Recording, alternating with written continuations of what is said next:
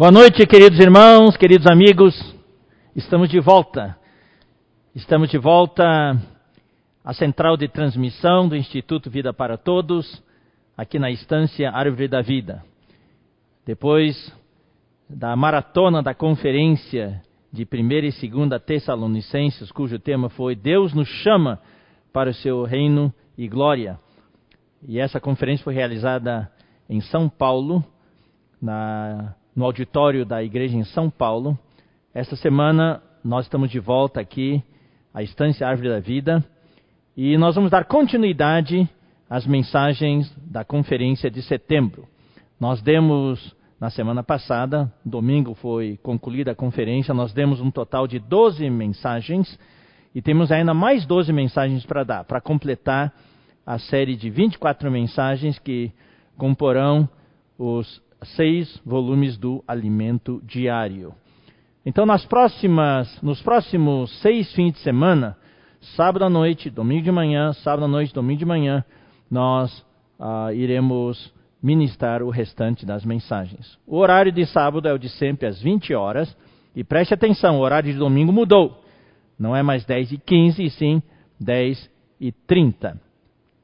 Antes de entrar na mensagem propriamente dita, eu vou passar para os irmãos algo que nós já divulgamos esta semana, são as instruções, as orientações para a volta gradual às reuniões presenciais. Como nós já falamos antes da conferência, uh, por causa da situação da curva de transmissão que se está atenuando uh, e por causa da situação em várias regiões, então nós estamos considerando Uh, várias igrejas estão considerando voltar às reuniões presenciais de, modo, de maneira gradativa. Isso é muito importante. É de modo gradativo. Então, nós queremos passar rapidamente algumas orientações para os irmãos. Enquanto não houver a vacina uh, liberada para a vacinação em massa do público e a comprovação da sua eficiência, de maneira nenhuma nós vamos uh, liberar, assim, dizer assim, está liberadas as reuniões. Não, não vamos. Tá? Isso aqui fica a critério de cada igreja, cada região e micro-região definir. O segundo, precisamos obedecer à classificação das zonas ou das fases uh, que os governos estaduais estabelecem uh, para as suas regiões, para os seus estados. Tá? Existem aquela, aquele código de cores, né? Uh, vermelho, laranja, amarelo, verde e azul. Tá? Então, isso aí tem que ser obedecido. Ah, as zonas ou fases vermelhas e laranja, nem considerar. Tá? Então, daí a, o isolamento continua. Agora, as zonas ou as fases amarela, verde e azul, daí nós devemos criar, essa é a nossa sugestão, que se crie em cada região um comitê formado pelos profissionais de saúde, entre os irmãos, daquela região. Daí esse comitê vai avaliar, ah, em conjunto com o Comitê Central de Orientação em Saúde, a possibilidade da volta de algumas reuniões. Então tem que ter uma boa coordenação, viu, irmãos? Ah, sempre nós queremos levar em consideração a segurança dos irmãos, a saúde dos irmãos. Não queremos de modo nenhum por causa da precipitação e da pressa, colocar a saúde dos irmãos em risco. Nós zelamos por vocês. Deus investiu demais em cada um de vocês para a gente, assim, de uma maneira leviana, talvez, arriscar a saúde dos irmãos. Ah, caso as reuniões sejam liberadas, tá, então será em um pequeno número no começo, com o objetivo de cuidar daqueles que não têm tido a possibilidade de se reunir virtualmente, aqueles que têm problema nos seus, uh, não têm um celular bom, não têm computador, não têm uma internet boa. Então são aqueles que precisam de uma atenção mais específica depois de seis meses de isolamento. Essas reuniões nós chamamos reuniões em regime de exceção e não é como regra geral. E claro, queridos irmãos, aqueles que estão nos grupos de risco nem devemos considerar neste momento, também as crianças e assim por diante. Uh, se possível, vamos continuar ainda a obedecer às regras de isolamento social. Nós não queremos ter nenhuma baixa entre os irmãos por descuido, né, irmãos? E no caso de, regiões, de reuniões presenciais, em caso de exceção, regime de exceção, então devemos observar rigorosamente todos os protocolos, né, irmãos, uh, sanitários, de distanciamento das cadeiras, auditório ventilado, álcool gel na entrada, medição de temperatura, higienização dos, dos sapatos e assim por diante. Todo mundo já está sabendo disso. E nada de apertar as mãos, nem abraçar e assim por diante. Tá? E o isolamento, o distanciamento das cadeiras é muito importante. Ah, sabe, irmãos, depois de seis meses, a tendência nossa é de relaxar. Ah, sabemos que é difícil, né, irmãos? É difícil e, e temos a necessidade de estar juntos mais do que ninguém. Eu também estou torcendo por isso, mas eu sou grupo de risco, né? Então, por enquanto, eu não vou poder participar. Vamos aguentar um pouco mais, tá, irmãos? Ah, não vamos relaxar, não vamos relaxar. Nos lugares que forem liberados, tá, para a volta gradual, vamos tomar bastante cuidado. O segundo comunicado vocês devem ler, tá? Foi dado para vocês, mandado para vocês, o, o, boletim número 12, que, que o Comitê uh, de Orientação em Saúde passou para todos nós. Leiam ali, tem bastante detalhe. Agora o comunicado número 3 é sobre a questão da volta gradual e as nossas reuniões uh, de sábado, sábado e domingo de manhã. Tá? Então, algumas igrejas estão regressando, já estão iniciando o processo do retorno gradual às reuniões presenciais, uh, com um número pequeno de irmãos, como já falamos há pouco obedecendo rigorosamente a todas as recomendações feitas por nós né, e pelo Comitê de Orientação em Saúde. Uh, algumas igrejas manifestaram o desejo de realizar reuniões da mesa do Senhor nas manhãs de domingo. Então os irmãos nos contataram e falaram que eles estavam pensando em ter as, essas reuniões da mesa do Senhor entre as 8h45 e 9 horas, começando nesse horário, e terminando por volta das 10h15. E perguntaram, porque a reunião nossa estava marcada sempre para começar às 10h15. E eles, eles querem terminar a reunião lá pelas 10h15 para poder ainda assistir a mensagem do irmão Pedro Dong no domingo de manhã. Então perguntaram se poderíamos voltar para, para aquele horário antigo da 10 e meia. Nós tivemos comunhão e decidimos acomodar a necessidade dos irmãos. Então, domingo de manhã, o início ah, da palavra na manhã é às 10h30. Tá? Então, por causa disso também, o louvor e a mesa do Senhor para aqueles que querem assistir pela televisão e acompanhar pela televisão, aqueles que não vão poder ir para o local, ainda será, agora mudou para as 9h40, que era o horário anterior que nós tínhamos, tá bom? Também por causa disso, pelo fato de a reunião de domingo de manhã, a palavra começar às 10h30, então nós não vamos mais ter o compartilhar dos cinco irmãos das várias regiões após a mensagem, para dar mais tempo tá, para vocês localmente ou microregionalmente ter os grupos virtuais de comunhão após a mensagem. Tá? Ou, se vocês já estiverem no local de reuniões e quiserem, e muitas igrejas manifestaram que vão fazer isso, vão pôr um telão ou um monitor de televisão ali e vão uh, assistir juntos a palavra profética de domingo de manhã e acabada a palavra, vamos compartilhar ali no local mesmo, tá bom? Então assim vai ser nas próximas uh, seis semanas, os próximos seis fins de semana, até completar as 24 mensagens que comporão o alimento diário. Após esse período, preste bastante atenção, após a mensagem 24, após os seis fins de semana, então nós estamos pensando em dar, maior, dar mais flexibilidade, dar mais liberdade para as igrejas no uso seus, da, das noites de sábado e manhãs de domingo. Então, as transmissões ao vivo, nós estamos considerando mudar. Tá? O que era sábado à noite vai ser agora sexta à noite. Agora não, daqui a seis semanas. E o que é domingo de manhã vai passar para domingo à noite. Então, a palavra profética, via transmissão do IVPT, será sexta noite e domingo à noite. Assim, as noites de sábado e os domingos de manhã ficam à disposição das igrejas, para as igrejas usarem para suas reuniões locais. Então, isso aqui é um, é um processo gradual de uh, normalização das nossas reuniões. Louvado seja o Senhor. Tá? Lembrando que nós somos, só vamos ter a normalização total depois que tivermos uma vacina eficiente. Parece que não está muito longe, vamos orar por isso, tá bom, irmãos? E vamos ser muito prudentes e sábios, ter bastante comunhão, bem coordenados, estar bem coordenados nessa, nessa transição, para cuidar bem do rebanho que Deus deu para nós. Agora, irmãos, vamos falar um pouquinho sobre ofertas, né? Graças ao Senhor. Eu vou passar notícias boas para os irmãos. Uh, antes da conferência, né, oito fins de semana atrás, nós começamos aquela campanha É a Minha barra Conferência de Setembro. Uh, explicando, a, a, campanha É a Minha uh, não tem término até que a instância possa ter eventos outra vez. Quando a instância retomar os seus eventos e estiver já com, com um impulso bem uh, positivo e os eventos ocorrendo, daí sim nós poderemos interromper essa campanha é a via minha. Enquanto isso, nós vamos continuar com essa campanha.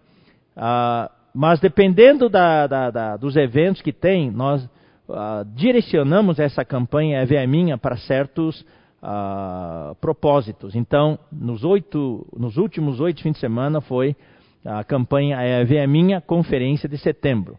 E a nossa meta, eu, vou, eu, não vou repetir, a nossa meta foi de um milhão de reais, levando-se em conta 10 mil irmãos participando. Nós chegamos até 14 mil, viu, irmãos? 10 mil irmãos a, uma, a um valor de referência de 100 reais por pessoa, que não é a taxa de inscrição, mas é de referência. Então a nossa meta era de um milhão. Uh, só para os irmãos saberem, no último domingo de manhã, nosso, nosso valor tá, já estava tá, em 994.986. Faltava só 5 mil e pouquinho. Tá? Agora, de segunda, ainda teve irmãos que quiseram ofertar na segunda, terça e quarta. De segunda até quinta, entraram mais 57.150 reais. Irmãos, poxa, é, é, Deus nos deu muito mais do que nós pensamos, ou pedimos ou pensamos. Total deu 1 milhão e 52.136 reais 60 centavos. Então nós vamos fazer o seguinte, como a gente tinha como meta um milhão, a gente vai cortar em um milhão, tá? Então um milhão foi uh, foi essa campanha bem sucedida e por isso nós queremos agradecer de coração a todos os irmãos, a todas as igrejas, a todos que ofertaram, os empresários e também vários uh, ouvintes que participaram, também ofertaram. Houve ofertas do exterior também, nós queremos agradecer de coração. Então nós vamos cortar em 1 milhão e os 52 mil uh, excedentes nós vamos alocar também para a campanha EAV é minha, mas não para a conferência. A conferência fechou 1 milhão, tá bom, irmãos? Isso foi algo que, pela nossa pequena fé, nós jamais imaginaríamos que podia acontecer. E vocês que. Eu vou pedir para projetar projetar o print da tela da, da central de ofertas, só para lembrar os irmãos. Então vocês podem ver no print uh, que está na tela de vocês uh, uh, os, as informações de ofertas para o Instituto Vida para Todos. A EAV é minha, tá? Todas essas, essas necessidades continuam. Depois tem ah, missões no exterior, não se esqueça das missões no exterior. De algumas semanas atrás nós incluímos Venezuela. Então, a partir de hoje e por algumas semanas, nós queremos focar um pouco nas necessidades da Venezuela. Eu vou falar rapidinho para os irmãos. Todas as conferências internacionais nós temos uma oferta especial para a Venezuela. Você sabe a situação na Venezuela, quase ninguém mais fala sobre isso, nas notícias não tem mais nada porque virou normal já a situação de carência, a situação ah, de, de total falta de mantimentos, falta de suprimentos, falta de serviços. Durante a conferência, várias vezes os irmãos estavam felizes, estavam conectados na, na, mensagem, de repente, ah, acabou a energia. Daí os irmãos perderam a mensagem toda. Falta alimentos, falta remédios, falta transporte, falta combustível. Irmãos, falta água em casa, muitas vezes dias, dias, vários dias sem água e também sem energia. Então nós, uh, só quero que os irmãos saibam, nós estamos suprindo com as nessas ofertas mais ou menos uns 140 irmãos, entre cooperadores, entre obreiros, tá? irmãos responsáveis, tá?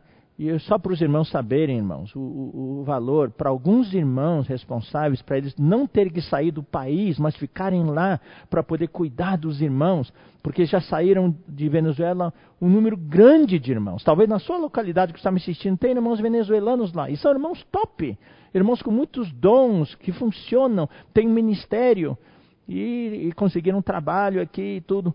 Ah, então, nós estamos tentando segurar os irmãos lá, mas para eles pra, precisamos suprir com alguma coisa. E alguns desses irmãos só recebem, sabe quanto, irmãos?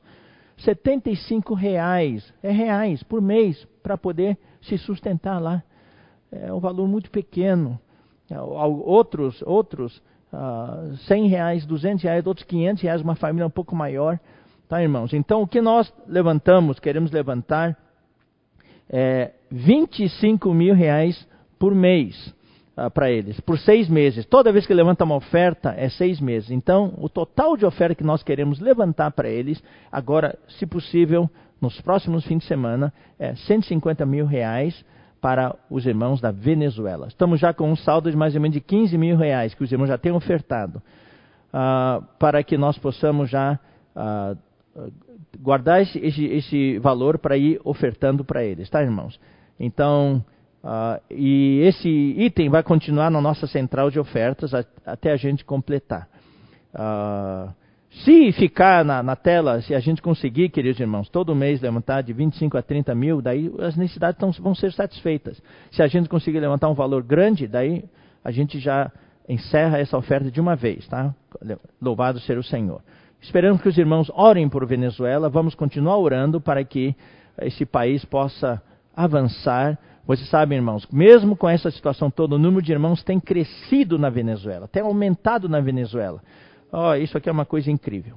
Tá bom, irmãos, eu creio que para avisos é o suficiente. E, e hoje à noite, uh, depois da palavra, haverá os cinco irmãos que vão compartilhar. E logo após o compartilhar dos cinco irmãos, nós queremos encorajar que vocês, nas suas regiões, nas suas localidades, tenham o seu compartilhar local, seja virtualmente ou em família, coisas assim, tá bom? Bom, nós vamos agora para a mensagem número 13, a continuação da conferência de setembro que se encerrou na semana passada. E o título da mensagem de hoje é O Mistério da Iniquidade, parte 2. Na mensagem 10, nós iniciamos este assunto e não conseguimos terminar. É um assunto bastante difícil, é um assunto que nós precisamos conhecer. E antes de entrar, irmãos, a continuação dos versículos, eu preciso explicar que Paulo escreveu as epístolas aos Tessalonicenses, especialmente a primeira epístola foi com o objetivo de consolar os irmãos e encorajar os irmãos. Eles estavam no meio de muita perseguição. Paulo não pôde ficar lá muito tempo. Uh, o tempo mínimo que ele ficou lá, eu acho que foi, deve ter sido três semanas, mas nós queremos que ele ficou mais tempo, talvez alguns meses. Uh, e ele os ensinou, ensinou para eles muitas coisas, mas não pôde uh, aperfeiçoá-los no nível que Paulo queria. Vocês todos sabem, né, irmãos, como quando cuidamos de igrejas, leva tempo para aperfeiçoar uma igreja. Então eles tiveram algumas ideias erradas sobre a vinda do Senhor e sobre outras situações, também por causa da perseguição que se levantou. Uh, vários irmãos foram martirizados e eles estavam muito tristes. E Paulo então escreveu a primeira epístola para encorajá-los e para consolá-los. E a segunda epístola também foi de uh, continuar a encorajá-los, mas Paulo também teve o encargo de corrigir alguns conceitos errados que eles tinham. Uh, primeiro sobre a vinda do Senhor e depois conceitos errados que eles tinham sobre o viver diário, sobre trabalhar, por exemplo, e outras coisas. Então, Paulo uh, os ajudou, os ajudou a corrigir esses conceitos. Então, por isso que ele falou no versículo 1 de 2 Tessalonicenses, capítulo 2, nós estamos no capítulo 2, irmãos, do que diz respeito à vinda de nosso Senhor Jesus Jesus Cristo, a nossa reunião com Ele, nós vos exortamos a que não vos demovais da vossa mente com facilidade. Tá? Então, Paulo estava ah, rogando, na verdade, rogando, pedindo, cuidado, uh, que ninguém faça a cabeça de vocês. Não deixem alguém uh, sacudir a mente de vocês, agitar a mente de vocês com facilidade, de uma maneira, de uma maneira tão rápida. Então, sobre a questão da vinda do Senhor, que no grego é par, parousia, uh, e a nossa, nossa reunião com Ele, que esse é um encontro com Ele nos ares, uh, nós pedimos isso para vocês. Então, daí nós explicamos na, na mensagem 10 que a parousia do Senhor, que é, significa presença, e nós só vamos mencionar, nós não vamos repetir por causa da extensão dessa questão.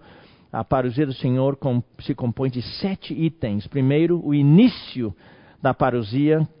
A parousia começa com o arrebatamento dos vencedores, ah, representados pelo filho varão e pelas primícias. Segundo, a parousia do Senhor, o miolo da parousia do Senhor é a grande tribulação. Uh, os santos são arrebatados até o terceiro céu, até o trono de Deus, e a partir daí, Cristo deixa o trono e o terceiro céu e vem com seus vencedores para os ares, com, uh, envolto numa nuvem, é a vinda secreta dele. E durante esse tempo, por três anos e meio, haverá aqui na terra a grande tribulação. Número três, no final desse período de três anos e meio, Cristo então descerá até os ares, e ele não estará mais envolto na nuvem, mas estará sobre a nuvem, e todos o verão. Daí no, o item 4, o quarto item, quarto evento da parousia que tocará a sétima trombeta, e os santos ah, serão arrebatados, os mortos primeiro, depois os vivos, como Paulo explica em 1 Tessalonicenses capítulo 4. E todos serão arrebatados, os mortos que ressuscitarão primeiro, depois os vivos, para a nuvem, onde haverá o quinto item, que é o tribunal de Cristo, e todos serão julgados, inclusive os vencedores. Tem gente que fala assim: ah, os vencedores não vão mais ser julgados. Não, vão ser julgados. Deus é justo. Eles, ah, mesmo que tenham o julgamento já garantido, mas o Cristo vai julgá-los. Todos, a Bíblia fala em 2 Coríntios 5,10 que todos compareceremos perante o tribunal de Cristo. Daí, logo após o julgamento, é, e é, o Senhor vai galardoar os vencedores e aqueles que não amadureceram, de acordo com Mateus capítulo 25, a parábola das virgens, e aqueles que não uh, multiplicaram seus talentos, então serão colocados à parte ah, e a Bíblia fala, serão lançados nas trevas exteriores, onde há choro ranger de dentes, por um período de mil anos, tempo em que eles vão poder amadurecer. E enquanto isso, enquanto isso haverá nas nuvens as bodas do Cordeiro. Cristo vai se casar com a igreja vencedora. E logo após as bodas do Cordeiro, o evento que vai ocorrer rapidamente, então Cristo vai aparecer aqui na terra com o seu exército, os seus vencedores, que também são a noiva de Cristo. Daí vai ser travada a batalha de Armagedon, de Cristo então, depois de derrotar o anticristo, o falso profeta e seus exércitos, que ele lançará no lago de fogo ao anticristo e o falso profeta. Então Cristo estará em Jerusalém, onde ele estabelecerá o seu trono e ele vai ajuntar na Terra Santa todos os judeus dispersos por, em todas as partes da terra. E nesse trono que ele estabelecerá em Jerusalém, ele vai julgar os incrédulos vivos. E Mateus 25 especifica, vai separar as ovelhas dos cabritos. Então, essa é a parousia do Senhor. Hoje nós não vamos projetar nada, mas eu preciso explicar rapidinho. Toda vez que nós falamos da vinda do Senhor, especialmente no que diz respeito ao arrebatamento, ao anticristo, que é tão detalhado aqui neste capítulo 2 de 2 Tessalonicenses, nós precisamos mencionar as 70 semanas de Daniel. Então aqui eu vou tentar rapid, rapidamente localizar na linha do tempo a grande tribulação, durante o qual o homem da iniquidade, de que nós estamos falando agora, uh, em 2 Tessalonicenses 2, o iníquo, filho da perdição, vai se manifestar. As 70 semanas de Daniel é, cada semana, lembrem-se, cada semana não são sete dias, mas são sete anos. Então, 70 semanas são 490 anos. Essa, esse é o cronograma, é a linha de tempo que Deus deu para o povo de Israel. Tá? E ele revelou isso para Daniel. Então, a Bíblia fala, é lá em Daniel capítulo ah, ah, 7, ele fala bem claramente. Né? Então, ah, eu vou abrir aqui.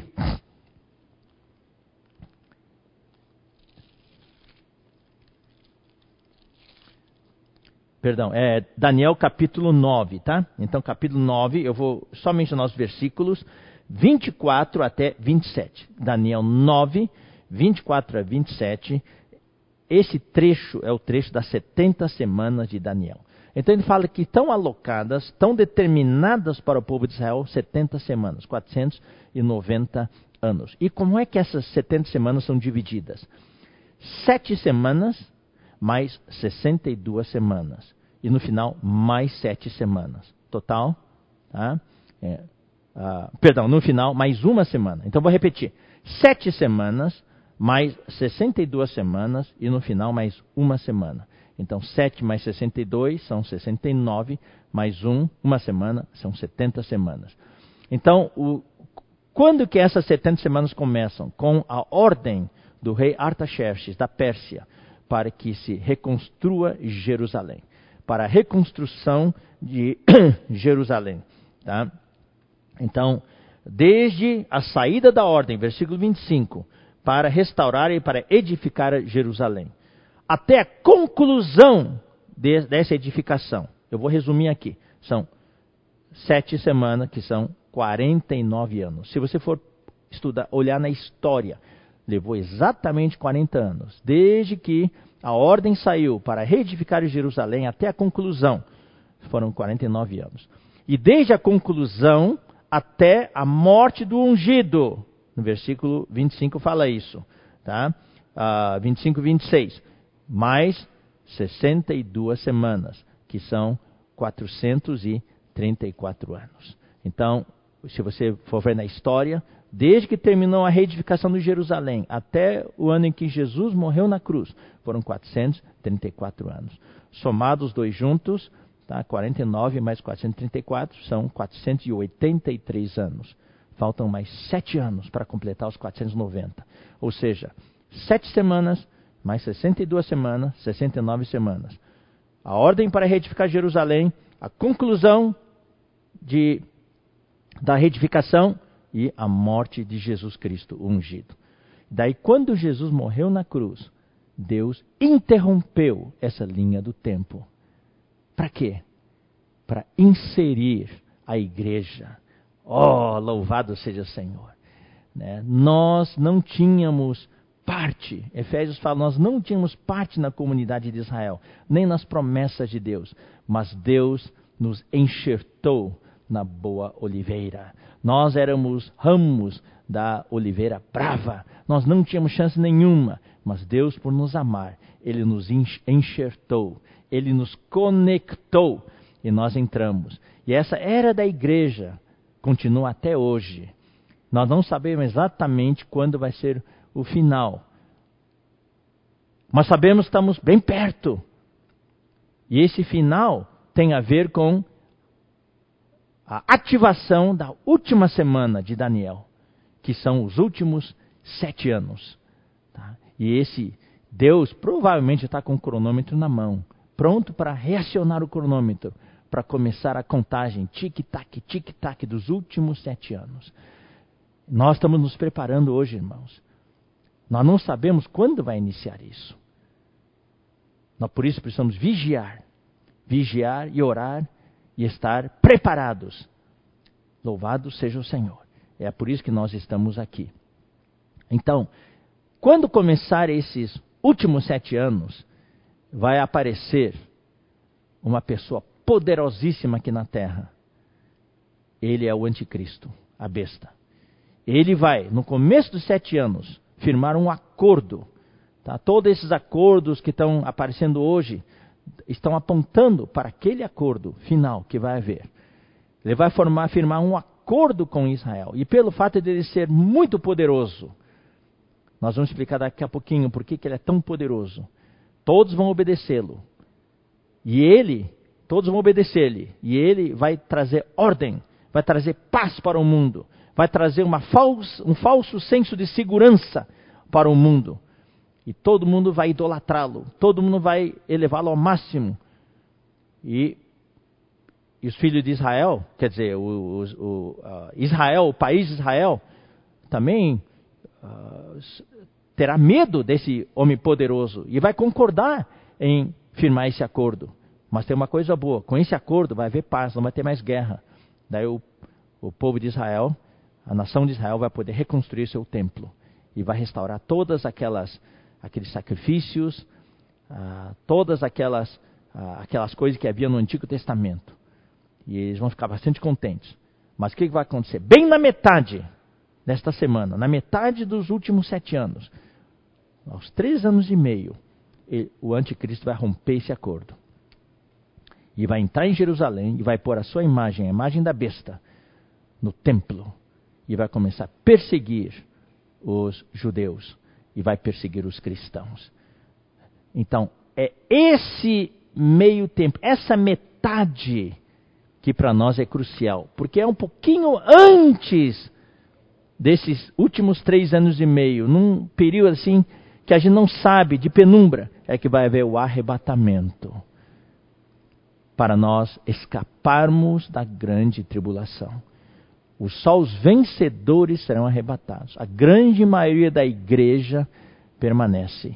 Eu falei na mensagem 10 que existem escolas diferentes, tá? Eu vou falar sobre um pouquinho sobre isso agora, tá? Mas uh, essa é a nossa teologia e nós temos convicção dela. Nós estudamos muito, ah, nós nos baseamos nos ensinamentos né, do, do, irmão Watchmani, do irmão Witness Lee, do irmão Don Yulan. Nós temos realmente convicção de que o que nós cremos com respeito à escatologia tem um fundamento sólido bíblico. Não estamos aqui para discutir com ninguém, nem queremos discutir com ninguém. Todos que me ouvem têm direito, ah, têm direito de discordar e assim por diante. Mas essa é a teologia escatológica que nós temos na vida da igreja. Na vida da igreja. Todos têm direito de discordar, têm os seus pontos de vista e assim por diante. Uh, existe, existe hoje no meio cristão três principais escolas né, de ensinamento sobre a vinda do Senhor. Existe o pré-tribulacionismo, a pré-tribulação, escola pré-tribulação, pré-tribulacionismo, Tá? E um dos principais uh, irmãos, né, servos de Deus que, que uh, defenderam essa, essa escola foi o John Nelson Darby, dos Irmãos Unidos. E também tem o pós, a escola pós-tribulação, que foi, causa, uh, foi defendido pelo Benjamin Newton, também entre os Irmãos Unidos. E por causa dessas diferentes doutrinas, houve divisão depois, mais tarde. Por outra razão, mas mais tarde, mas foi iniciado por isso. Mas uh, houve divisão entre os irmãos unidos. Eu quero esclarecer, queridos irmãos, né, que se for olhar os versículos uh, daqueles que defendem a pré-tribulação, o que, que é pré-tribulação? É que todos vão ser arrebatados antes dos sete anos. Tá? Todos, todos cristãos. Então, essa é a escola pré-tribulação. A escola pós-tribulação é que todo mundo vai ser arrebatado só depois. Os crentes vão arrebatar só depois da grande tribulação. Tá? E para muitos que, que falam de escatologia, a grande tribulação são sete anos. Mas de acordo com o que nós vemos na Bíblia, está muito claro, são três anos e meio. A Bíblia fala, é na metade da semana. A Bíblia fala, tempo, tempos, dois, um tempo, dois tempos e metade de um tempo, são três anos e meio. A Bíblia fala 1260 dias, são três anos e meio. E a Bíblia fala 42 meses, são três anos e meio. Se for olhar os versículos usados pela escola pré-tribulacionista e a escola pós-tribulacionista, ah, os versículos apresentados pela escola pós-tribulacionista têm muito mais base, muito mais base. Então, uh, é muito mais forte uh, esse conceito, essa escola do pós-tribulacionismo. Na verdade, até o século XVIII, começo do, até o século XIX, na verdade, uh, começo do século XIX, só havia a escola pós-tribulacionista. Essa ideia do pré-tribulacionismo, tá, de que Todos os crentes que vão ser arrebatados antes dos sete anos só veio no começo do século XIX. Tá? E os pontos, os versículos apresentados não têm muita força. E nós, que, em que, que nós cremos? Eu vou dizer uma coisa, irmãos, por isso que eu preciso louvar o Senhor. Nós não somos nem pré-tribulacionistas, nem pós-tribulacionistas. Nós somos pela Bíblia. nós somos pela Bíblia. Nós somos pela parousia completa do Senhor. É um quadro, nós somos pelo quadro completo, quadro detalhado. E tem alguns grandes mestres, como George Pember, que viveu do ano de 1837 até 1910, e também aqueles que o seguiram, Robert Govet, tá? e, e, e também no ano de 1803 até 1901, e quando ele morreu em 1901, daí o, o David Penton, são todos grandes mestres, assumiu.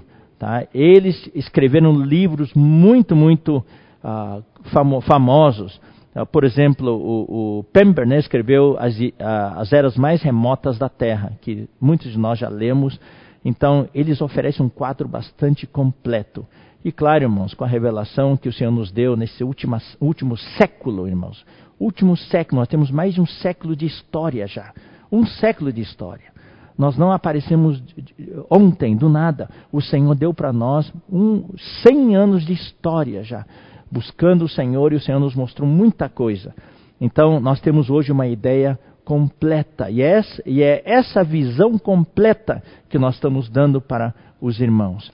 Louvado seja o Senhor. Claro, irmãos, por causa do tempo, nós não temos como entrar em muitos detalhes, mas nós temos os livros.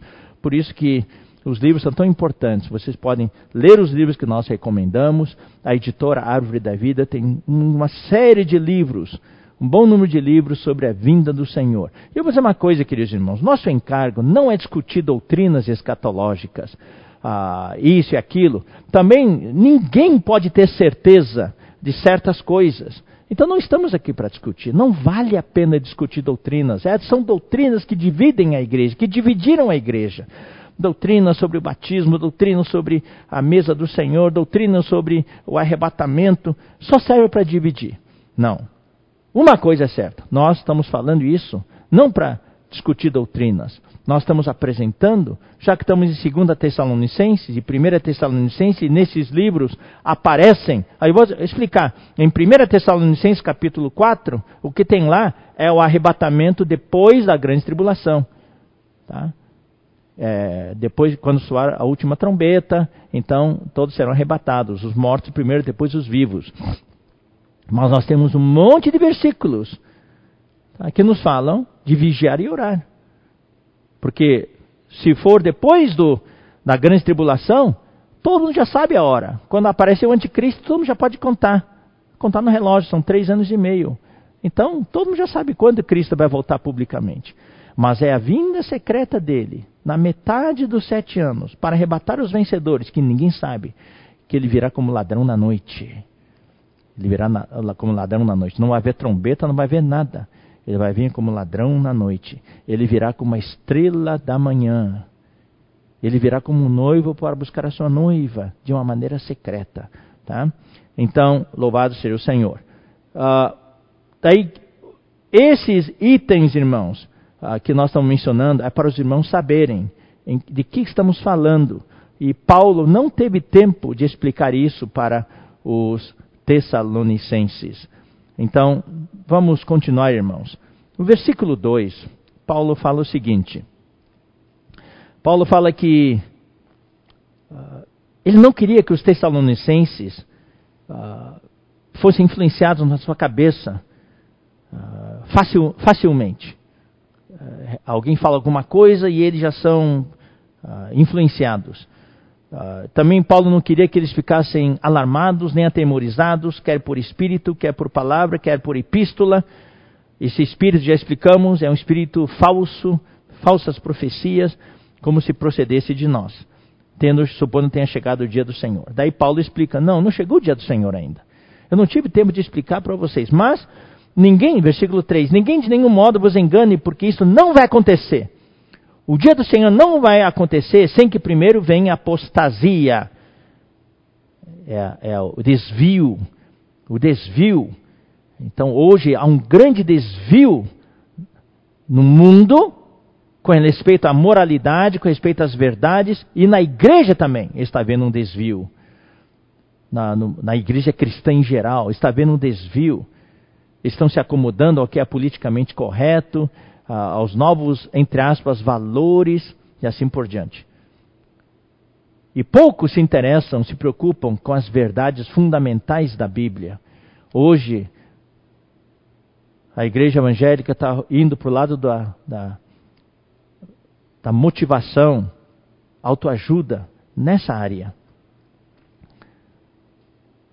Antes que aconteça a apostasia e seja revelado o homem da iniquidade filho da perdição. O que Paulo está dizendo é o seguinte: essa vinda pública do Senhor que eu falei, Paulo está dizendo para ele, só vai vir depois da grande tribulação.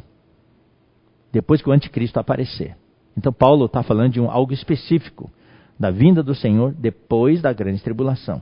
E esse homem da iniquidade, que é o anticristo, versículo 4, se opõe e se levanta contra tudo que se chama Deus ou objeto de culto, a ponto de assentar-se no santuário de Deus, ostentando-se como se fosse o próprio Deus. E Paulo falando versículo 5: Não vos recordais de que ainda convosco eu costumava dizer-vos estas coisas? E agora sabeis o que o detém. Paulo falou: Sabeis. Até hoje nós não sabemos o que o detém. Paulo não especificou.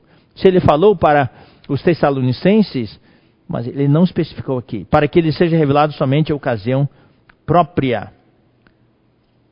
O que, que é essa ocasião própria? É a grande tribulação. É a grande tribulação. Daí versículo 7. Com efeito, o mistério da iniquidade já opera. É aqui que nós vamos retomar, onde nós deixamos, onde nós paramos da última vez. O mistério da iniquidade já opera. Existe algo misterioso, irmãos. Algo misterioso, algo que, que não se vê, que ninguém nota, mas está operando nos bastidores. Tá? É algo oculto. E aguarda somente que seja afastado aquele que agora o detém. Então, nós não sabemos o que, que o detém, mas podemos ter alguma ideia. Eu, eu, falei na mensagem 10 a minha o que eu sinto que pode ser. Que pode ser, não que seguramente seja. Uh, tem gente que fala que é a Bíblia, que a Bíblia vai ser tirada. Acho isso impossível, a Bíblia ser tirada. Os comunistas na China tentaram tirar a Bíblia dos cristãos, queimaram, inclusive, né, pessoas conhecidas nossas foram torturadas, tudo para entregar suas Bíblias. Ah, não conseguiram. Então, e é, hoje a Bíblia tem a Bíblia digital, né? Ah, outros falaram que é a igreja, que quando a igreja for arrebatada, então daí, mas nós vimos que a maior parte da igreja vai ficar. Então não é a igreja que, que impede que o anticristo venha. Eu sinto, queridos irmãos, é o efeito da palavra de Deus, é a credibilidade que as pessoas dão para a palavra de Deus. Hoje, o que segura ainda a humanidade por alguma restrição são os valores morais que ainda tem. Mesmo que não sejam cristãos, mas esses valores morais são cristãos. Vocês sabem, por exemplo, nos Estados Unidos, a Constituição norte-americana foi baseada na Bíblia, mas hoje eles estão tentando sair disso, se, liber, se livrar disso. Hoje não pode nem orar mais nas escolas, não pode mais orar nos eventos públicos e as coisas assim. Mas pode falar um monte de outras coisas, mas não pode orar. Então, existe uma rejeição com respeito à palavra de Deus. A Bíblia está perdendo credibilidade entre os poderosos, entre os influenciadores, entre os políticos, celebridades entre os comandantes, entre aqueles empresários fortes. Ou seja, parece que quanto mais poder tem, menos querem crer na Bíblia. Então vamos ler alguns versículos. 2 Timóteo, capítulo 4.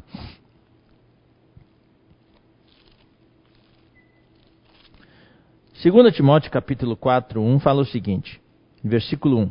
Conjuro-te perante Deus e Cristo Jesus, que há de julgar vivos e mortos pela sua manifestação e pelo seu reino. Então está falando no contexto da vinda do Senhor, da manifestação do Senhor e do seu reino. Prega a palavra, Timóteo. Insta, quer seja oportuno, quer não. Não seja tão educado. Insiste. corrige, repreende, exorta com toda longanimidade e doutrina. Doutrina é ensinamento.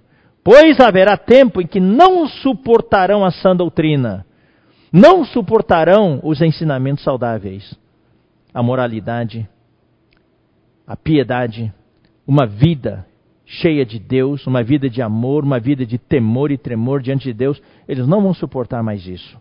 Pelo contrário, cercar-se-ão de mestres segundo as suas próprias cobiças, como que sentindo coceira nos ouvidos. Todo mundo fala o que os outros gostam de ouvir. Pessoas vão perder a convicção pessoal. Então, ah, o que, você quer ouvir? Então eu vou falar o que você quer ouvir. Tudo falsidade, tudo mentira. E é isso que, é isso que ocorre hoje na mídia.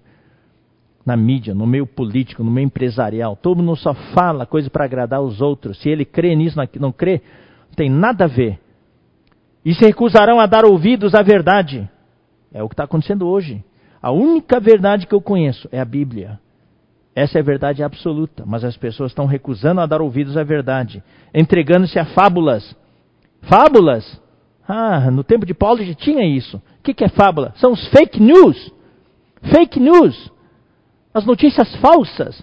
Notícias inventadas. Tem um monte de coisa inventada aí que as pessoas acreditam como se fosse verdade. E muitas mentiras faladas pelas autoridades pelos poderosos, pelos fortes, são tomados, são tomados como se fossem a verdade. Tu, porém, se sóbrio em todas as coisas, suporta as aflições, faz o trabalho de um evangelista, cumpre cabalmente o teu ministério. Vamos ler Tito. Tito, capítulo 1, versículos 13 e 14. Tal testemunho é exato, portanto, repreende-o severamente, para que sejam sadios na fé e não se ocupem com fábulas judaicas, nem com mandamentos de homens desviados da verdade.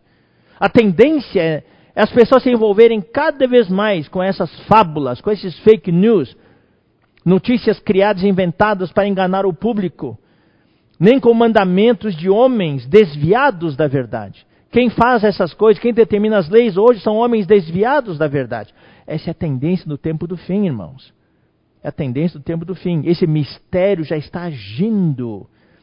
1 Timóteo 1,3. Paulo falou para Timóteo a, a exortar os, a liderança da igreja lá. Isso até pode afetar a igreja. Por isso que, queridos irmãos, essa, essa palavra é para nós. Quando eu estava de viagem rumo na Macedônia, eu te roguei permanecesses ainda em Éfeso para admoestares a certas pessoas. Quem são essas certas pessoas? Lideranças da igreja, a fim de que não ensinem outra doutrina, não ensinem outra coisa. Hoje, irmão, nós temos a palavra fundamental, temos a palavra profética, temos a palavra que o Senhor está nos falando. Não vamos nos ocupar com outras coisas. Não vamos. Não temos nada contra muitas coisas que tem aí fora. Mas vamos, irmãos, Vamos valorizar o que o Senhor nos deu na igreja. Vamos valorizar. Nem se ocupem com fábulas de genealogia sem fim, com os fake news, notícias aqui, notícias ali, que antes promovem discussões e não promovem o serviço de Deus na fé. O serviço aqui é a economia. A economia de Deus. Esse termo, se você está participando pela primeira vez ou você é novo, nas nossas transmissões. É um termo muito especial que Deus nos mostrou. Está na Bíblia, só que ninguém traduz dessa maneira no português. É economia de Deus, que significa o plano universal, o plano macro que Deus preparou para mim e para você. E nós estamos inseridos em algo muito maior. Isso se chama a economia de Deus. Assim como a economia de um, a economia de um país. É algo que leva o país inteiro para frente. Deus tem um plano para todos nós, para o seu povo. Esse plano se chama economia de Deus. Então, essas fábulas, genealogias sem fim só prejudicam e não nos levam a promover a economia de Deus, mas só promovem discussões. Então, o que nós precisamos é ter essa visão governante então, essa visão governante, essa a palavra de Deus, a direção, é o que ainda está segurando as coisas. Então, nós hoje precisamos falar a palavra de Deus. Mas vai chegar o dia em que não haverá mais restrição. Ninguém mais vai querer saber de Deus. Hoje existe ainda certo temor de Deus, e isso que restringe, isso as pessoas ainda têm certa consciência, mas vai chegar o momento que os valores morais vão desaparecer totalmente, a pessoa nem vai mais ouvir a sua consciência. E daí o que, que vai acontecer? O anticristo vai aparecer. Então vai se manifestar esse mistério da iniquidade. Esse mistério da iniquidade tem a ver com o homem da iniquidade, que está em 2 Tessalonicenses 2, 3. É o homem da iniquidade. Ele não apareceu ainda, mas o mistério da iniquidade já está uh, pavimentando o caminho para ele aparecer. Então está operando nos bastidores, assim como o Covid. Covid.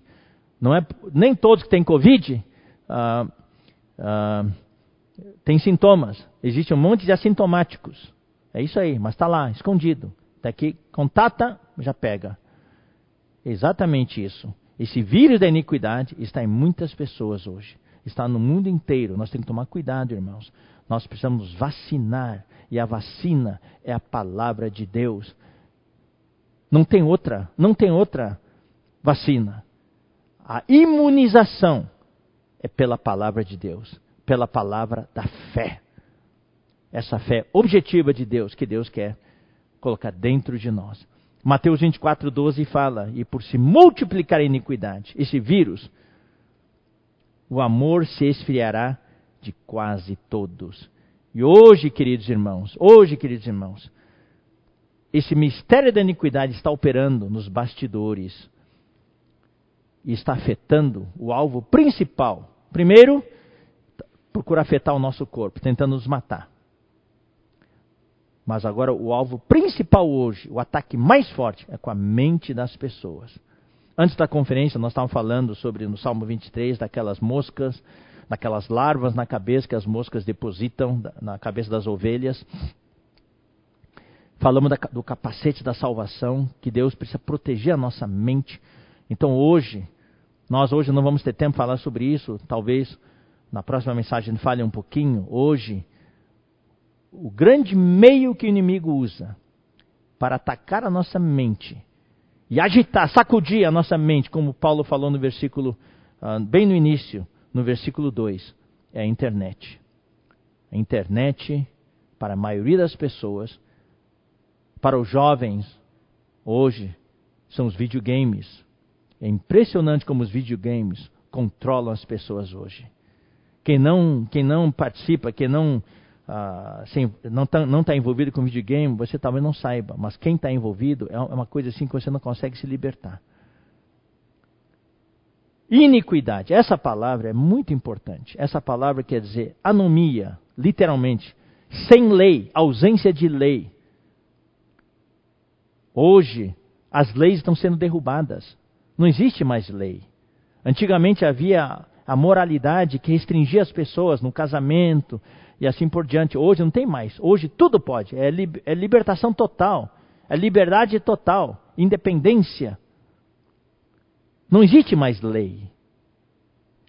Isso é iniquidade. Versículo 8. Então será de fato revelado o iníquo, a quem o Senhor Jesus matará com o sopro de sua boca e o destruirá. Essa palavra destruir quer dizer, e o anulará pela manifestação da sua vinda a vinda do Senhor vai se manifestar, vai aparecer fisicamente. Esse Nico é o homem da iniquidade, do versículo 3. São sinônimos. Quem é ele? Ele não vai seguir nenhuma lei. Por isso que ele é chamado iníquo. Iniquidade. É i quer dizer sem equidade. Equidade tem a ver com a lei. Ele não segue nenhuma lei. Ele não se submete a nenhuma lei. Por isso que ele tem um poder ilimitado. O que que, o que que restringe as pessoas hoje? É a lei. Uma pessoa que não quer saber de lei, não está debaixo de nenhuma lei, tem um tremendo poder. Por isso, os governantes corruptos, entre aspas, corruptos, são muito poderosos, porque não estão debaixo de nenhuma lei. Eles não seguem nenhuma lei. Eles usam seu poder Passa por cima de qualquer lei. Vamos ler 2 Tessalonicenses 2, 4. Olha quem que é ele. Este anticristo se opõe e se levanta contra tudo que se chama Deus. Deus seria a restrição dele. Esse é o princípio satânico de Satanás quando se rebelou contra Deus.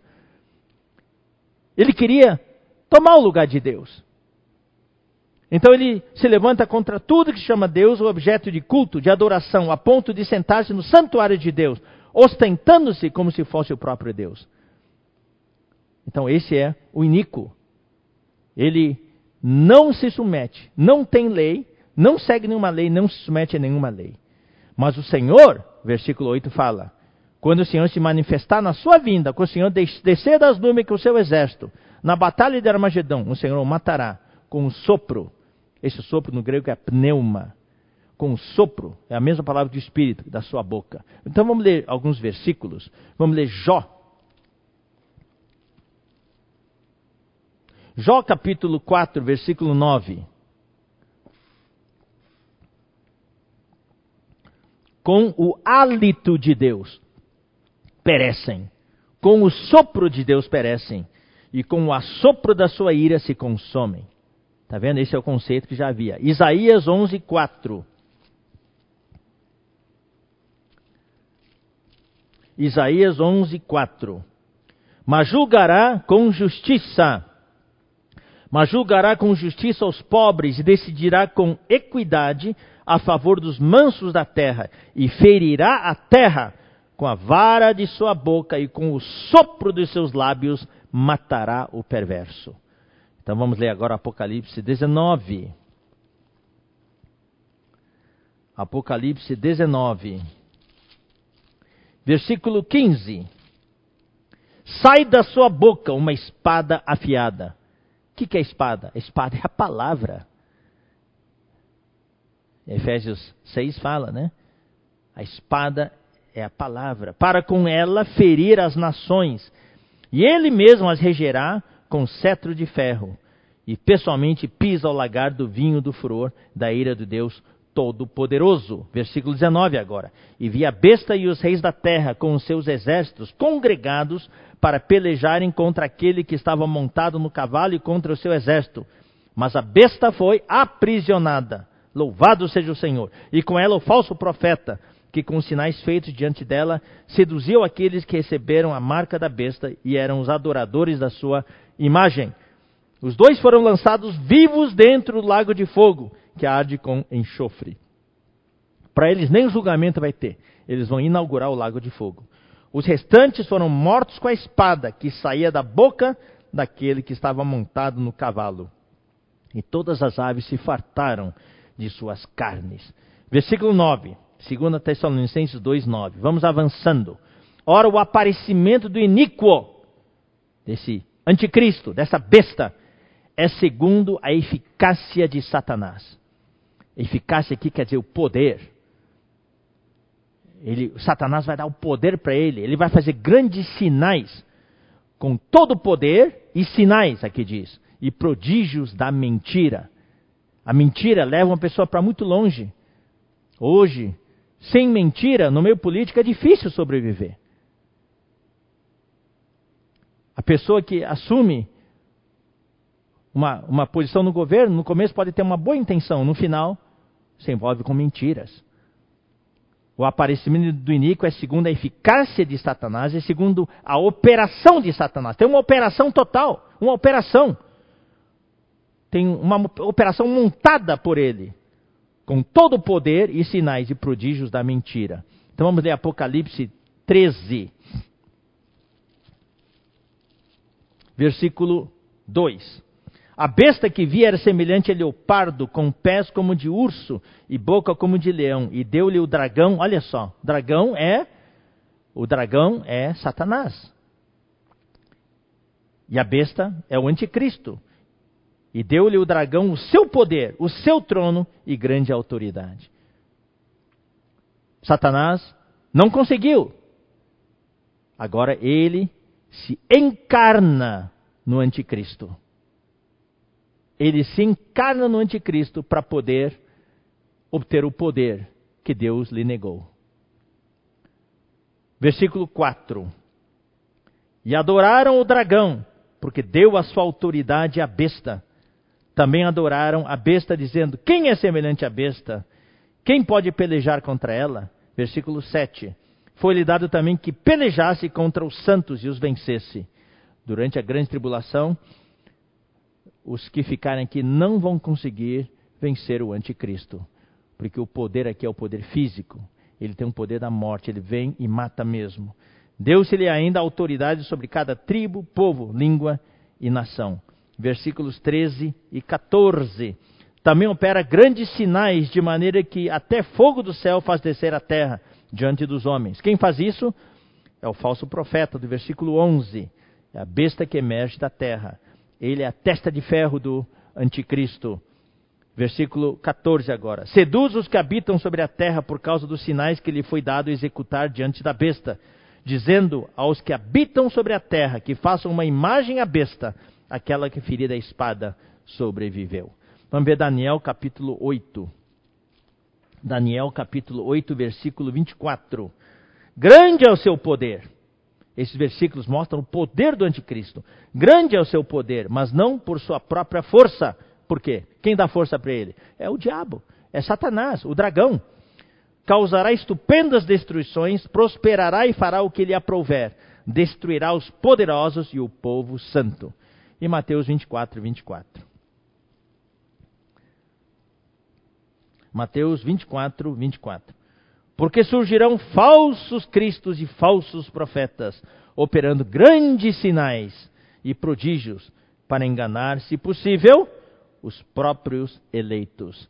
Só para vocês saberem, de todos os falsos cristos, o anticristo será o último falso cristo. De todos os falsos profetas, o falso profeta vai ser o último. E eles terão grande poder.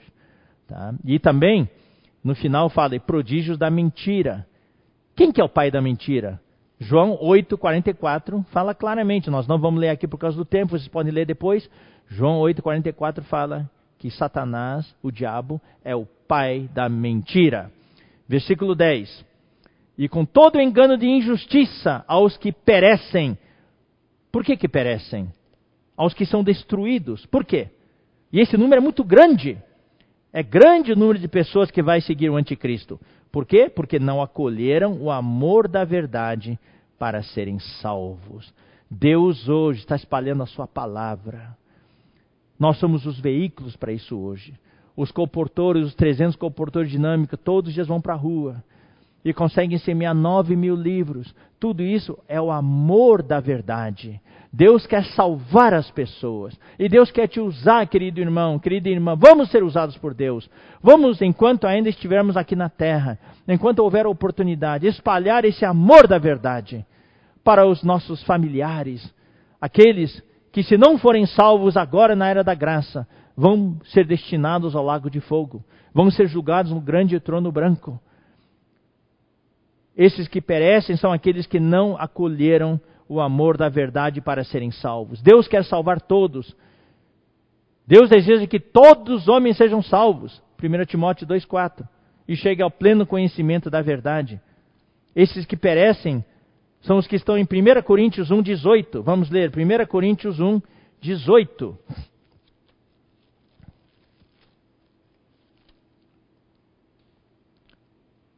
Hoje nós vamos prolongar um pouquinho mais, porque no começo eu dei quase começo com o vídeo e os avisos, foi quase meia hora, tá bom, irmãos? Amém? Certamente a palavra da cruz é loucura para os que se perdem. Esses são os que perecem. Eles ouvem a palavra e falam, isso é loucura, não quero aceitar. Vamos ler 2 Coríntios 2. 2 Coríntios capítulo 2, versículos 15 e 16. Com esta confiança, não. 2 Coríntios 2, 15 e 16. Porque nós somos para com Deus o bom perfume de Cristo. Olha só. Tanto nos que são salvos como nos que se perdem. A nossa presença, quando nós temos Deus, estamos no Espírito, a nossa presença define o destino das pessoas. Ou as pessoas se salvam, ou as pessoas se perdem. Para com este cheiro de morte para morte, para com aqueles aroma de vida para vida. Quem, porém, é suficiente para estas coisas? Vamos orar. Para que Deus nos dê o poder do Espírito Santo. Para que, ao abrir a nossa boca, as pessoas possam receber o Senhor. E sejamos para eles o perfume de Cristo para os que se salvam e sejamos para eles o aroma de vida para a vida. Vamos ler 2 Coríntios 4, 3.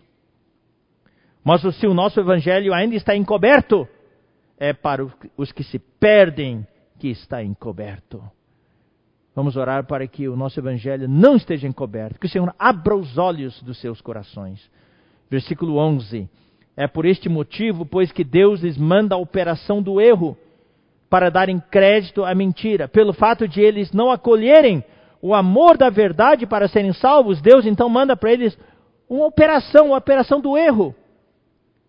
Que operação é essa? É algo que está dentro deles que leva eles a darem crédito à mentira. Eles ouvem a mentira e vão atrás da mentira e acreditam. Irmãos, eu fico triste de saber que hoje na igreja até tem irmãos que acreditam em mentiras. No tempo em que o irmão Dong estava conosco, quantas mentiras foram espalhadas sobre ele e as pessoas creem, acreditam. Até hoje, existem mentiras sendo espalhadas. Eu, eu, nem sei se devo falar isso. Eu, eu, às vezes leio chats as pessoas vão lá e tem comentários. Nos comentários, não é chat, é comentário. Vão lá e colocam as mentiras lá, acusando a gente. Nós não queremos, queridos irmãos, não estamos aqui para contender nem para nos defender. Deus é nosso juiz. Mas isso acontece quando essas pessoas, irmãos, quando essas pessoas não acolhem o amor da verdade para serem salvos não estou falando só de incrédulos, mesmo na igreja. O que, que acontece? Daí Deus lhes manda a operação do erro para darem crédito à mentira. Vamos ler 1 Timóteo 4. 1 Timóteo 4, versículos 1 e 2. Ora, o Espírito afirma expressamente que nos últimos tempos, que são os tempos que vivemos hoje, alguns apostatarão da fé, vão se desviar da fé, vão se desviar da economia de Deus, vão se desviar da palavra profética, da palavra fundamental, por obedecerem a espíritos enganadores e a ensinos de demônios, pela hipocrisia dos que falam mentiras e que têm cauterizado a própria consciência. Querido irmão, cuide da sua consciência. Não deixe o inimigo cauterizar sua consciência com ferro quente. Cuide da sua consciência. Tenha uma consciência sensível diante do Senhor. Romanos capítulo 1, versículo 25.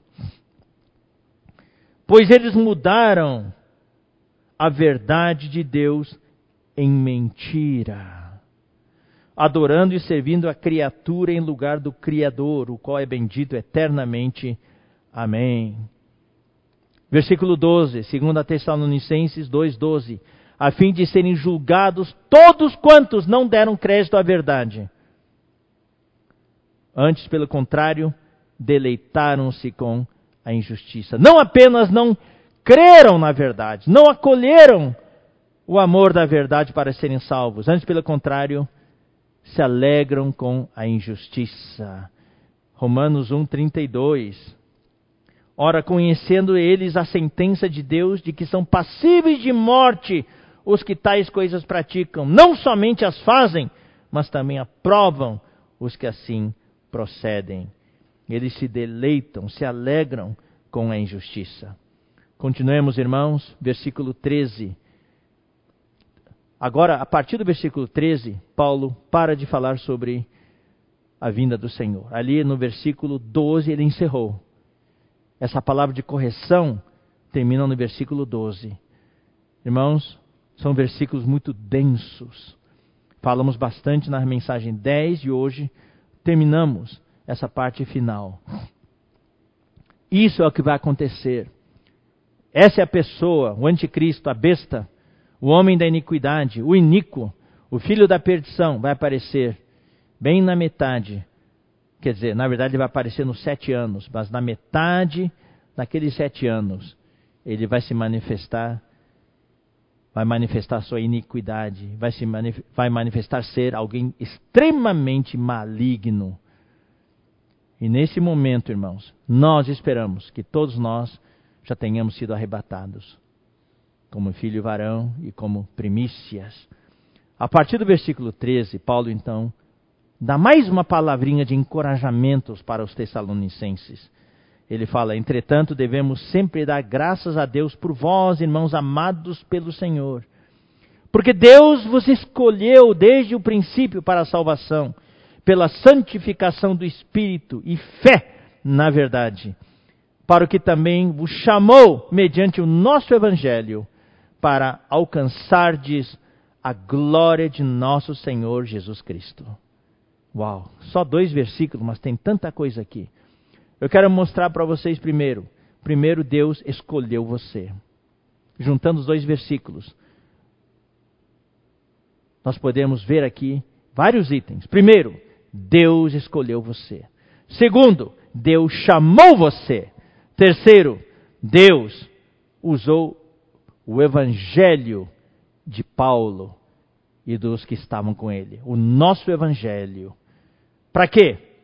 Para a salvação através da fé na verdade e da santificação do Espírito. Para o quê? Qual é o nosso destino? Para alcançarmos a glória de nosso Senhor Jesus Cristo. Então vamos ler alguns versículos. Primeiro, Deus nos escolheu. Querido irmão, como nós já falamos logo no início, na mensagem 1, 1 Tessalonicenses 2,4 ali, Paulo explicou, e nós explicamos também, ele fala de reconhecendo, irmãos amados de Deus, a vossa eleição. Deus escolheu você.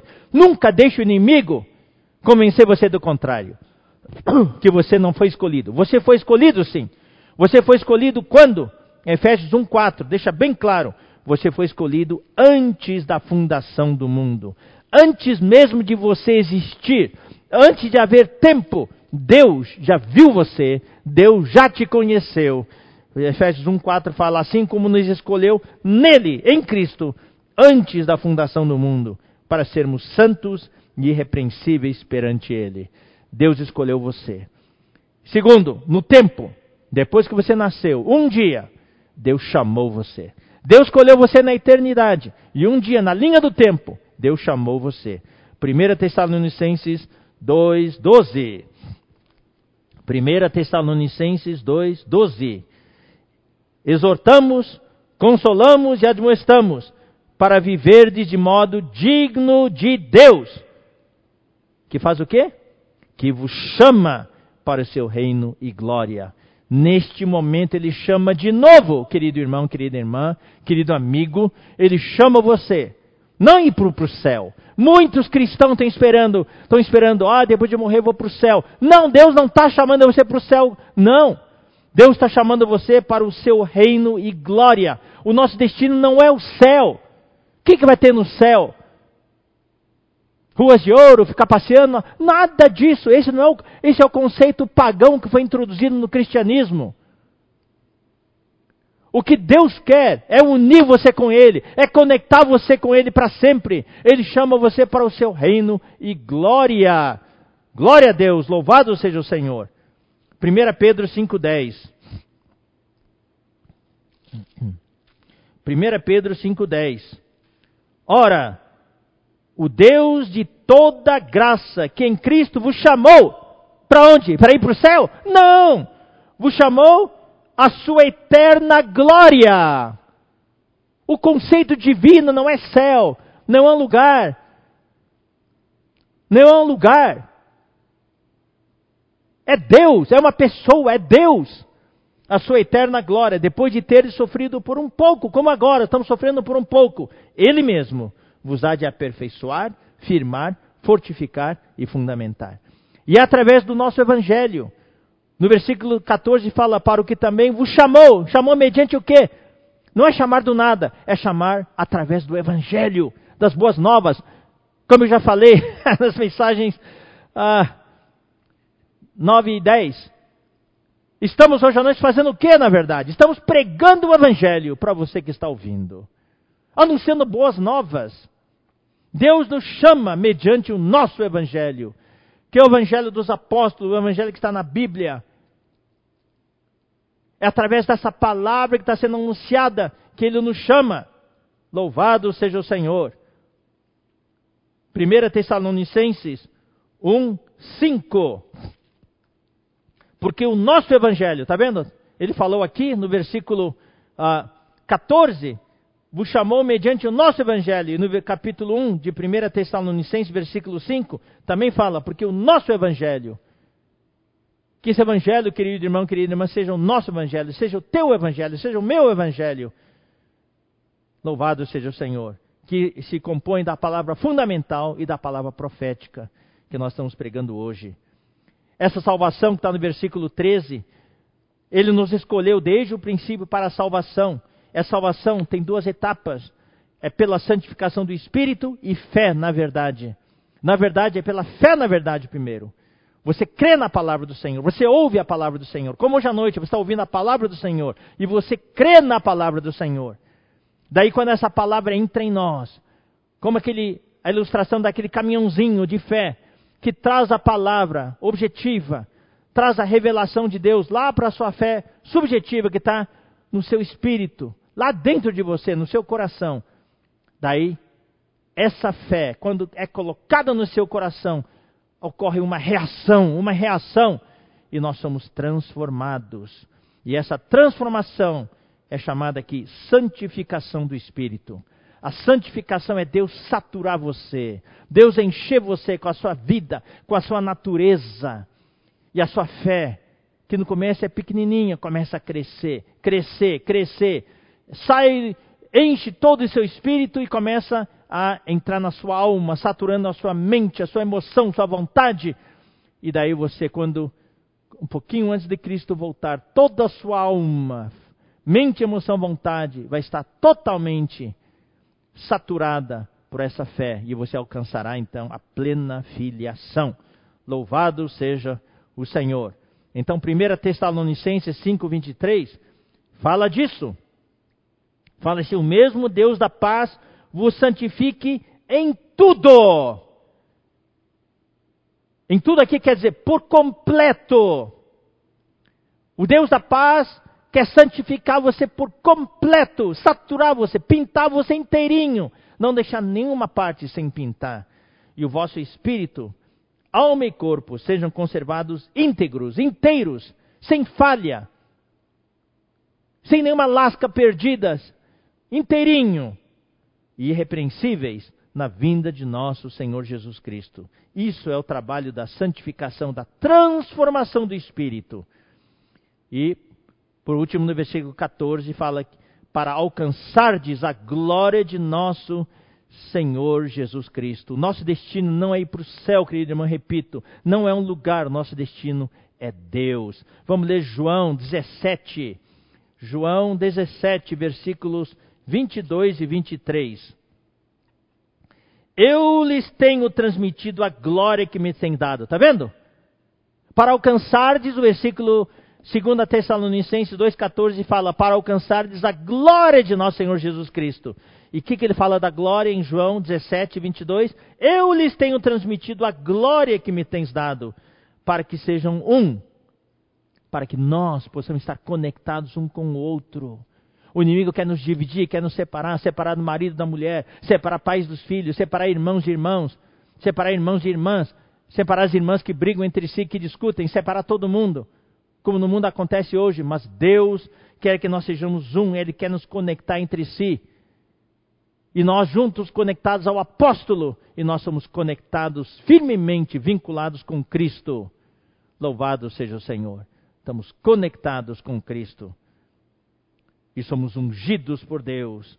Versículo 22 de João 17: Eu lhes tenho transmitido a glória que me tens dado, para que sejam um, como nós o somos, como o Pai e o Filho são.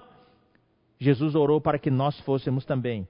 Olha só o versículo 23, que maravilha! Eu neles e tu em mim, a fim de que sejam aperfeiçoados na unidade, para que o mundo conheça que tu me enviaste e os amaste, como também amaste a mim.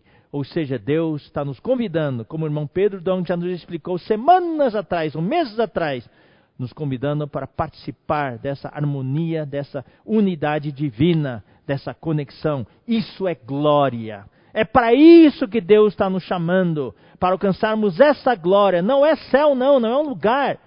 É muito superficial. Deus quer algo muito mais profundo, que Deus quer nos introduzir nele. Versículo 15. Assim, pois, irmãos, permanecei firmes. Em outras palavras, perseverai até o fim. Perseverem até o fim. E guardai as tradições que vos foram ensinadas, seja por palavra, seja por epístola nossa. Ah, eu não gosto de tradição. Ah, eu aprendi na igreja não, que não queremos tradição. Mas essa tradição é boa, viu? essa tradição é boa. O que é tradição? São as instruções que o Senhor nos passa através dos apóstolos, seja por palavra falada ou palavra escrita. Hoje, nos livros que nós temos, temos muitas palavras que o Senhor nos passou, instruções, essas são as tradições.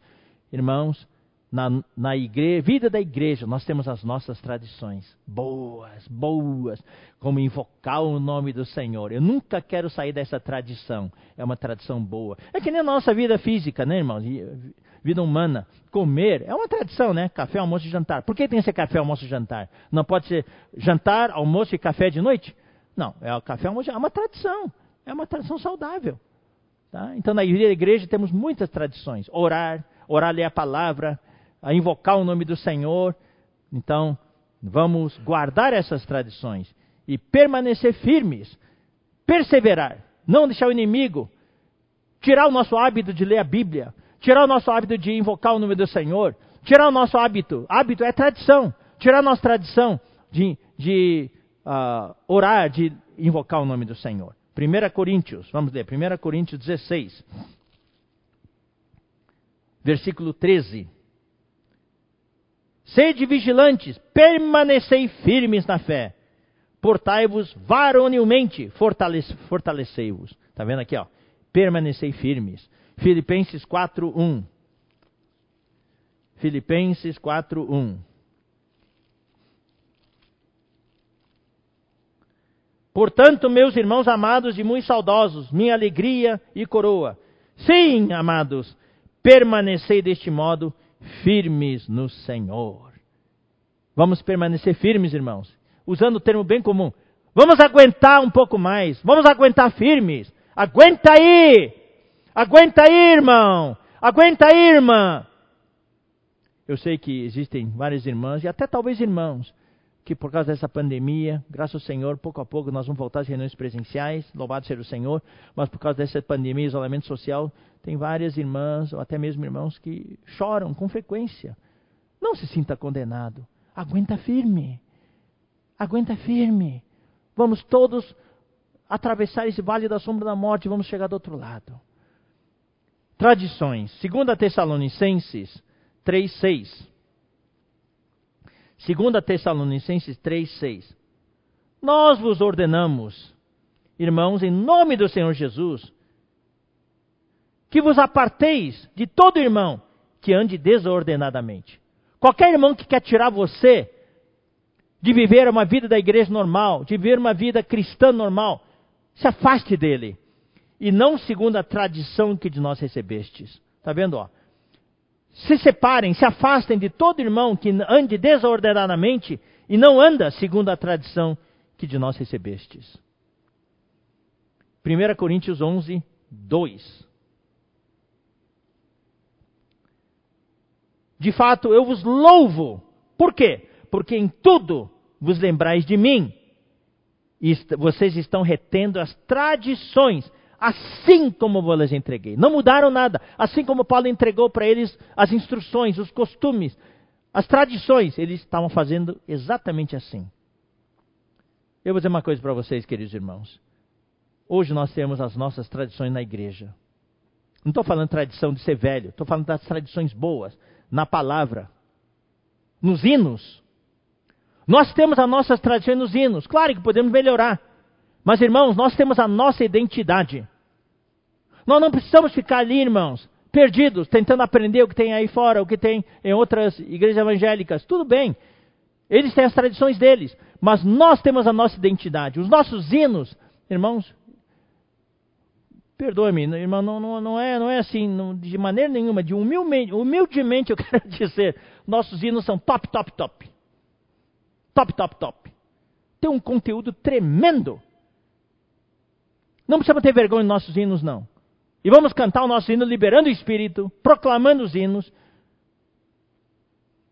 É que nem o futebol. O Brasil tinha a sua tradição de futebol, daí foi tentar aprender com os europeus, com isso e aquilo, e perdeu o futebol arte. Hoje assistir um jogo aqui no Brasil não tem muita graça mais. Perdeu aquela arte, perdeu a sua característica, a sua identidade, a sua tradição. Nós não podemos perder a nossa tradição na igreja. Versículo 16: Ora, o nosso Senhor Jesus Cristo mesmo, e Deus, o nosso Pai, que nos amou. Ué, devia dizer que nos amaram. O nosso Senhor Jesus Cristo e Deus, nosso Pai, nos amaram. Mas é que fala que nos amou. Por quê? Porque Pai e o Filho são um. E nos deu eterna consolação. E boa esperança pela graça. Uau! A esperança aqui é a esperança da glória. Cristo em nós é a esperança da glória. Colossenses 1, 27. É a esperança da vinda do Senhor. E aqui fala eterna consolação, ou seja, é eterno encorajamento. Nenhuma outra epístola Paulo fala assim, só aqui, eterno encorajamento. É um encorajamento eterno, é encorajamento que nós temos, porque você e eu temos a vida eterna. Próxima vez que você ficar desencorajado, dá uma olhadinha aqui dentro. Veja a vida eterna que está aqui dentro, está crescendo e Cristo está vindo de dentro de você. Lembra do que a gente falou na mensagem 10? Quando Jesus Cristo voltar, ele vai vir por um lado dos céus, mas por outro lado ele vai sair de você. Dá uma olhadinha aqui dentro e você não vai ficar mais desencorajado. É um encorajamento eterno. Você tem uma vida eterna dentro de você.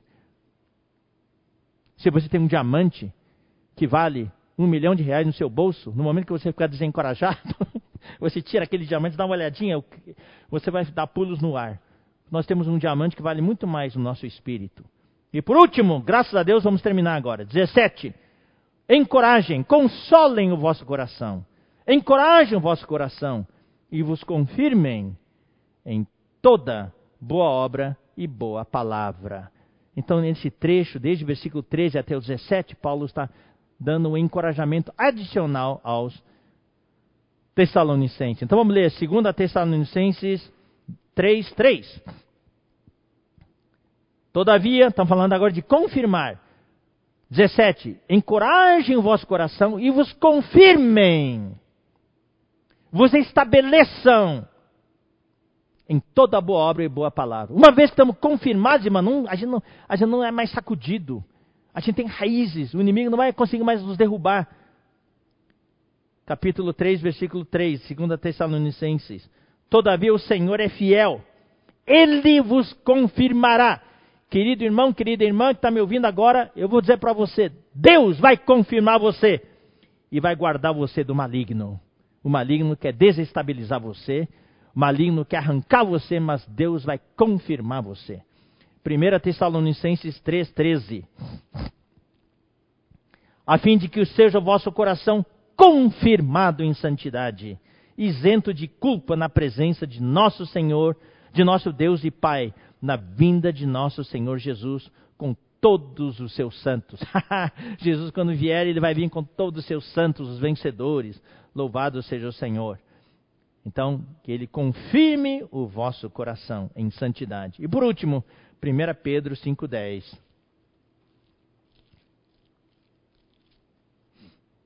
Ora, o Deus de toda graça, que em Cristo vos chamou a sua eterna glória depois de terdes sofrido por um pouco, ele mesmo vos há de aperfeiçoar, firmar, fortificar e fundamentar. Esse firmar aqui é confirmar. Louvado seja o Senhor. Ele vai nos aperfeiçoar, confirmar, fortificar, fortalecer e fundamentar. Espero que essa palavra seja de encorajamento para todos nós. Por um lado, o Senhor nos vacinou com relação ao mistério da iniquidade, nos mostrando quem é esse Nico, esse anticristo, esse homem da iniquidade que vai aparecer lá na frente. Ele vai ser tudo que existe contra Deus. E ele está espalhando o mistério dele, tentando contaminar todo mundo. Cuidado, querido irmão, querida irmã, vamos nos guardar. Por outro lado, o Senhor ah, através de Paulo, nos encoraja, mostrando que ele nos escolheu, nos chamou, está nos salvando e através do Evangelho que ele nos prega, ele quer nos levar, quer nos conduzir para alcançarmos a glória de nosso Senhor Jesus Cristo. Que ele possa confirmar cada um de nós e consolar e encorajar os nossos corações e que possamos permanecer firmes. Vamos encerrar com uma oração e depois haverá os cinco irmãos que vão compartilhar. E amanhã de manhã, às 10h30, não percam, nós temos encontro marcado com o irmão Pedro Dong para a continuação destas mensagens. Senhor Jesus, nós te agradecemos mais uma vez pela advertência, pela vacina, para que a gente não fique cego, também não seja abalado de qualquer maneira por qualquer uh, coisas que gente, qualquer coisa que a gente ouça e que não está fundamentado na sua palavra. Senhor, nós queremos conhecer o que vai acontecer no tempo do fim, para podermos nos preparar e para podermos avançar. E com a tua palavra, com o teu evangelho. Salva-nos, Senhor, salva de todas as influências do mistério da iniquidade. Não nos deixe ser influenciado. Queremos estar vacinados, imunizados com a tua palavra. Obrigado, Senhor, tu nos escolheste, tu nos chamaste através do teu evangelho para alcançarmos a glória de nosso Senhor Jesus Cristo. E tu hoje está nos salvando através da verdade, da tua palavra e da santificação do Espírito. Muito obrigado, Senhor. Confirma cada irmão, cada irmã. Não nos deixe ser ficar desencorajados. Nos encoraja, Senhor, porque nós temos a vida eterna. Nos encoraja com, eterno, com o eterno encorajamento. Muito obrigado. Fortalece a cada um e console e cure os enfermos e console os corações daqueles e fortaleça os corações daqueles que têm entes queridos no hospital, e também daqueles que perderam entes queridos. Senhor, só tu sabes a dor que eles sentem, tu possas consolar e encorajar. Obrigado, Senhor Jesus. Continua falando conosco. Abençoa também a reunião de amanhã de manhã. Nós oramos e abençoamos em nome do Senhor Jesus. Amém. Até a próxima oportunidade, irmãos. Amém.